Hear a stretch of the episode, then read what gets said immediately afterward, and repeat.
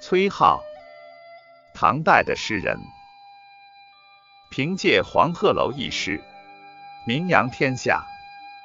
本来按理来说，崔颢应该有很高的知名度，但历代对他的记述并不多，而且有些材料，甚至连他的生年都存有疑问。在旧版的词源里有关于崔颢的注释。除了李白的“眼前有景到不得”，还有唐诗人“有闻无形，中司勋员外郎”这样简单的注释。怎么个无形？上面并没有记载。崔颢跌宕一生，一辈子只混了个太仆寺丞。司勋员外郎，一个不起眼的官，在一些典籍中找到了一些关于无形的说法。一种说法是，崔颢早期作诗多写归情，流于浮艳；还有就是，娶妻为则美者，俄又弃之，凡四五曲。所以崔颢。是非美不取，取而弃之，乐此不疲，实乃始乱终弃之衣冠禽兽也。而后期的崔颢可能是做了外官，或者是外官的幕僚，于是浪迹江湖。特别是他的东北边塞之行，让他的诗风大为转变，变得雄浑奔放。其边塞诗，歌颂戍边将士的勇猛，抒发他们报国赴难的豪情壮志，热情洋溢，风骨凛然，让人刮目相看。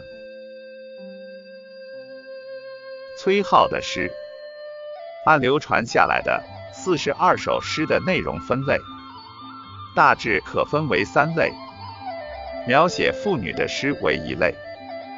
边塞诗和山水诗为一类，赠言记事等诗为一类。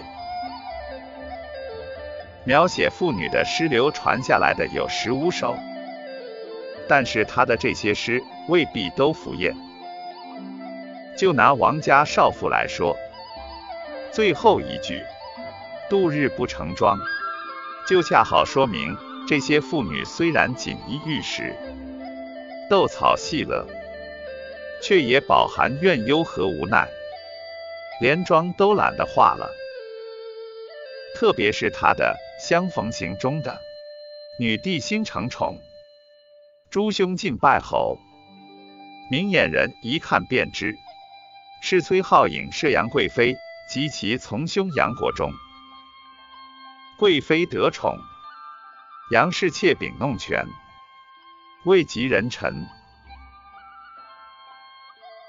如果我们全面的看待崔颢，应该说崔颢写妇女的诗篇，大多数内容还是健康的，艺术上也是成功的。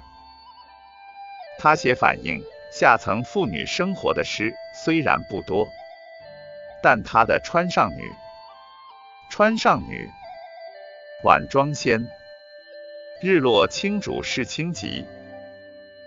听长花满正回船，暮来浪起风转景。自言此去横塘尽，绿江无伴也独行。独行心绪愁无尽，写出了船家女的生活和思想感情，风格清新，活泼自然，令人感到非常亲切。而崔颢也是唯一令李白折服的一个人，在《唐才子传》里就有记载。相传李白登上黄鹤楼，想写上一首诗，但看到崔颢的《黄鹤楼》后，不由得感叹：“眼前有景到不得。”崔颢题诗在上头。李白的《登金陵凤凰台》就有明显。仿崔诗格调的痕迹。凤凰台上凤凰游，凤去台空江自流。吴宫花草埋幽径，晋代衣冠成古丘。